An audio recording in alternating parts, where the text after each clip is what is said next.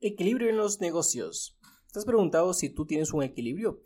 ¿Equilibrio entre qué? Seguramente has escuchado esto del equilibrio, tienes que tener un equilibrio en la vida. Y normalmente en ese equilibrio están dos pesos más importantes, los cuales son trabajo y familia.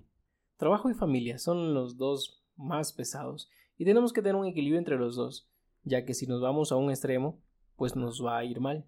Todo en exceso es malo, así que de la misma manera como irnos a los extremos también es malo. Por eso todo el mundo recomienda el tema de tener un equilibrio. Pero yo creo que el equilibrio no es una receta genérica para todas las personas, sino que hay una receta específica de equilibrio de vida para cada persona. Tú necesitas un equilibrio diferente a cualquier otra persona. Va a depender de dónde arrancaste. Normalmente, si arrancaste en una familia en la cual tienen un nivel económico adecuado, pues tu equilibrio económico ya va a estar medio balanceado. Pero si arrancaste de una familia de muy bajos recursos económicos, pues ya naces, arrancas con un desequilibrio en la parte económica. Entonces, todos nosotros arrancamos e iniciamos desequilibrados y tenemos que en el transcurso de nuestro camino ir viendo cómo podemos equilibrar nuestra vida. Y tú me dirás, ¿cómo así, Víctor? Dices que yo soy un desequilibrado. Y pues creo que todos somos desequilibrados. Todos tenemos problemas, todos tenemos en nuestra mochila ciertos traumas, problemas, miedos que venimos arrastrando de nuestra crianza. Nadie es perfecto. Todos tenemos problemas y todos debemos ir al psicólogo arreglando esos problemas. Tú me preguntarás, pues, ¿qué tengo que equilibrar? Pues yo no tendría una respuesta exacta de qué es lo que tienes que equilibrar, pero hay algo interesante que se llama la rueda de la vida. ¿Has escuchado eso de la rueda de la vida? Es una rueda, ¿sí? es un círculo en el cual ¿sí? se lo divide en un espacio, dos, tres, cuatro espacios. Y en esos cuatro espacios, dividiendo ese círculo, tenemos ocho lados. Y nos menciona, primero, tienes que enfocarte en tu salud. Segundo, en el dinero. Tercero, en el amor. Cuarto, en la familia. Quinto, en tu profesión. Sexto, en tu desarrollo personal. Séptimo, en tu ocio. Y octavo, en los amigos. Tenemos estos ocho puntos que tú podrías resumirlo, si lo resumimos todo, todo, todo, has escuchado tú de salud, dinero y amor. Necesitamos esas tres cosas, salud, dinero y amor.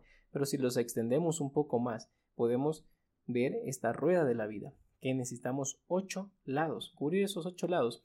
Y esta temática, esta práctica o esta actividad de la rueda de la vida consiste en, desde el centro de ese círculo, ir dando un nivel, ¿sí? Un nivel de cuán bien tú estás en cada uno de estos ocho lados. ¿sí? Cuán bien tú estás en la salud. Quizás tú eres una persona atlética y estás muy bien, tienes un 8, un 9. ¿Qué tal en el dinero? ¿Sí? Posiblemente tú seas una persona que no te está yendo bien económicamente y puedes puntuarle un 5. ¿Cómo te va en el amor? Quizás para ti es muy importante dedicarle tiempo al amor. ¿sí? Dedicas mucho tiempo a tu pareja y por tal motivo tienes un 10. Sí, tienes un 10 allí. ¿Qué tal con la familia? Posiblemente no te lleves muy bien con tu familia, puedes que le califiques con un 3 o te lleves súper bien con un 9. De igual manera con tu profesión, ¿cuán bien te va en tu profesión? ¿Ya tienes una herramienta con la cual generar dinero? Pues a la final eso es tu profesión. Tu desarrollo personal, que es algo también un poco espiritual, ¿sí? Internamente, ¿cómo te va? ¿Cómo, ¿Cuán bien te sientes contigo mismo? En el tema de ocios, haces deporte, tienes actividades que te agradan, que te nutren en el tema de amigos, ¿sí? Entonces vas puntuando cada uno de estos lados y vas a generar una especie de rueda.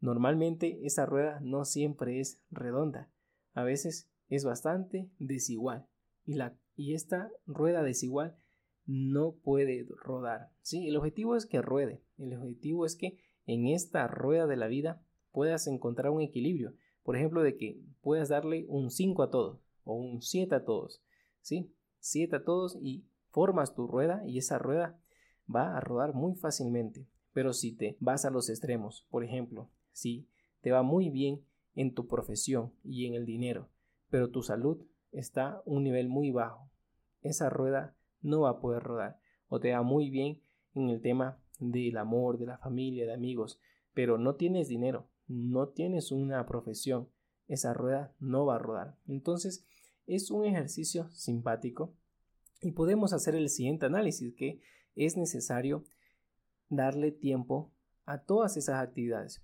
Todas estas actividades te van a nutrir y te van a hacer sentir pleno y feliz.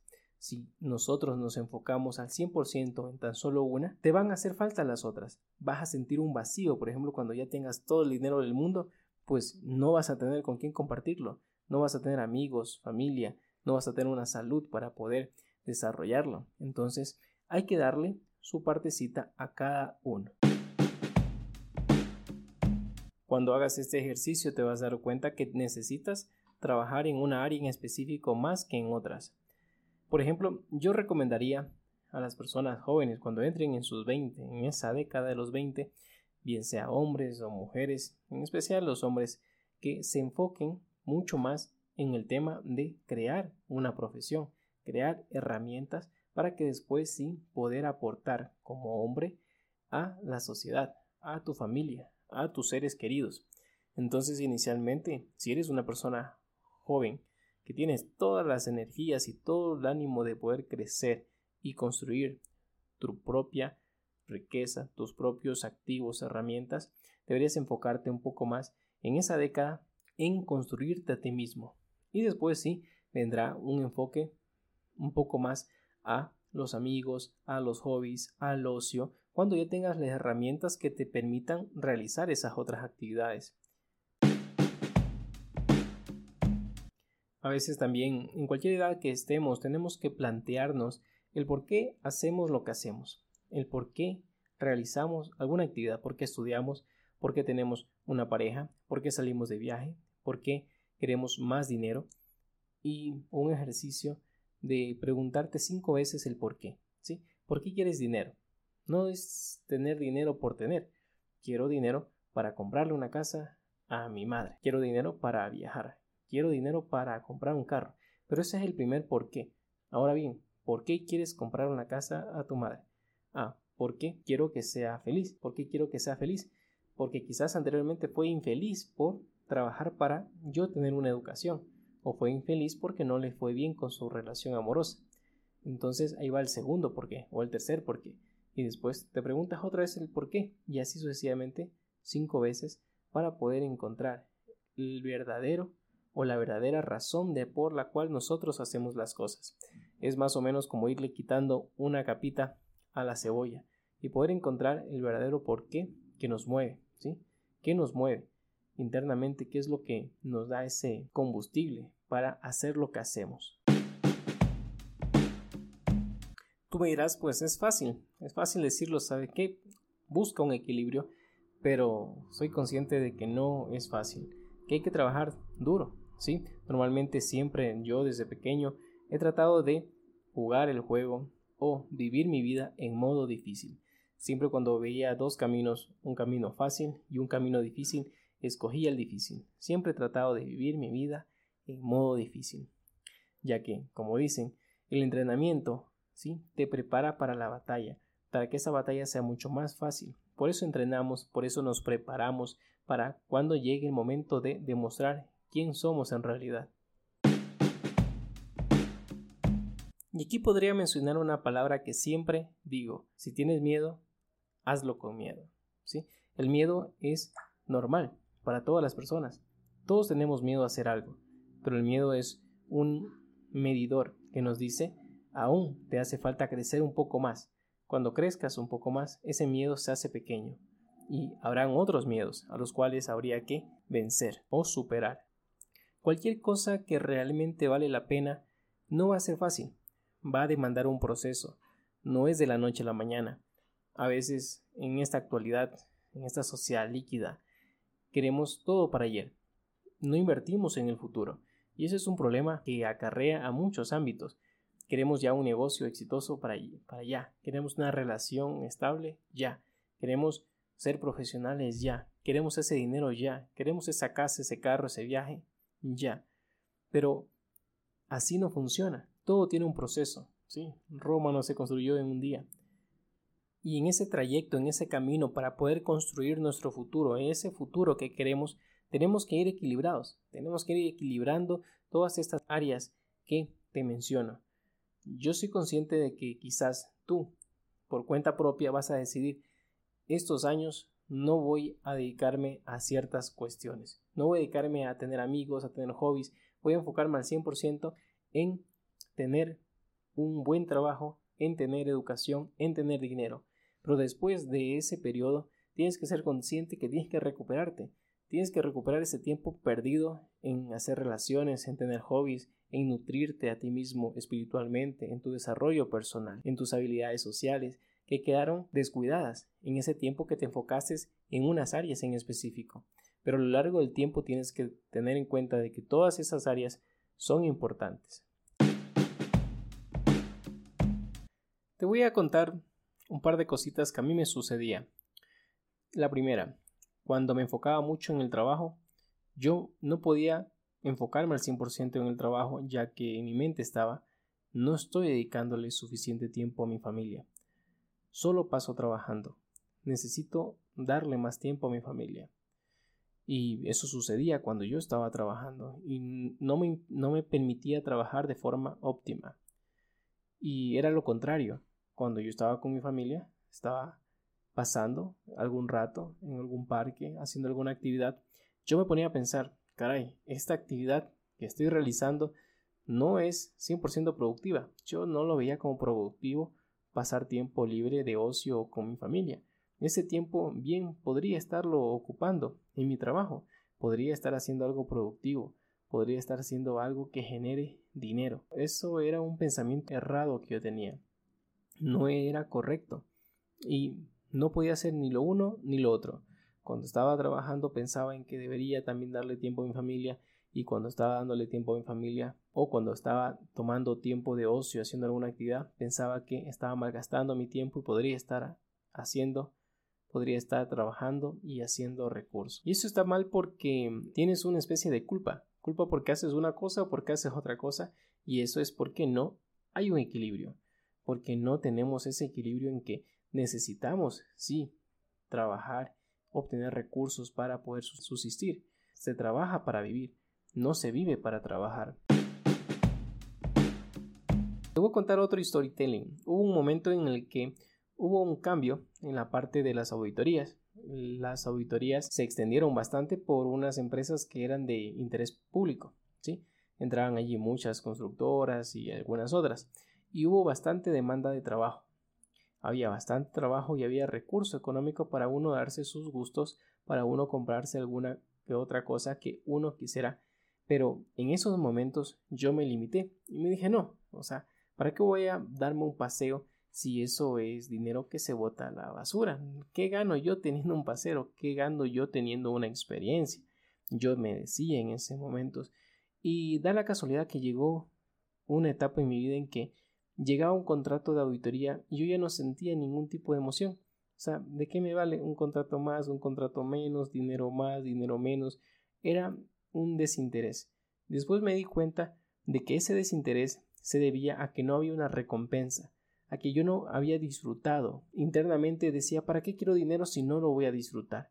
Y me limitaba en mis ganas de superación, en mis ganas de hacer crecer mi negocio, mi perfil profesional, porque no había una recompensa. Por eso es importante, por un lado, sí, generar recursos y por otro lado también es importante disfrutar ese recurso hacer que tu mente sienta de que hay una recompensa y si quieres más recompensa, quieres salir más, quieres disfrutar más, quieres adquirir algún objeto, alguna cosa, pues trabaja más, ¿sí? Ahí está la recompensa, ahí está la zanahoria. Entonces de esa manera nos motivamos a poder realizar nuestro trabajo con muchas más ganas. Y para esto, para tener un equilibrio, creo que deberíamos enfocarnos en estas áreas importantes. Define tus áreas importantes. ¿Qué es importante para ti? Por lo menos tiene que haber algunas ramificaciones entre salud, dinero y amor. Necesitamos salud, dinero y amor para poder nosotros estar bien como personas, como seres humanos. Así que para poder enfocarte en esas cosas tienes que desenfocarte en otras cosas que son banales, cosas que te hacen perder el tiempo en tus prioridades. Entonces tienes que dejar de un lado, ¿sí? Y ganarle tiempo al tiempo. Ser lo más productivo posible para que el tiempo que tú tengas poder enfocarlo en estas áreas que hemos hablado que son importantes y poder tener esto, un equilibrio en tu vida.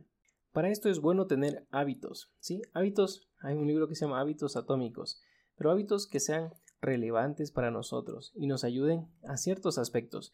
Por ejemplo, yo te menciono un hábito, hacer ejercicio todos los días. ¿Qué pasa si tú haces ejercicios todos los días? Tienes tu templo bien formado, tienes tu cuerpo formado, vas a tener mayor salud. Allí ya tienes salud, vas a tener mayor energía para poder tener recursos, para poder trabajar. ¿sí? Vas a tener un físico más atractivo en el cual no vas a tener que invertir en ropa porque teniendo un físico atractivo cualquier trapo te va a quedar súper bien. Y un punto muy importante, vas a tener mayor seguridad.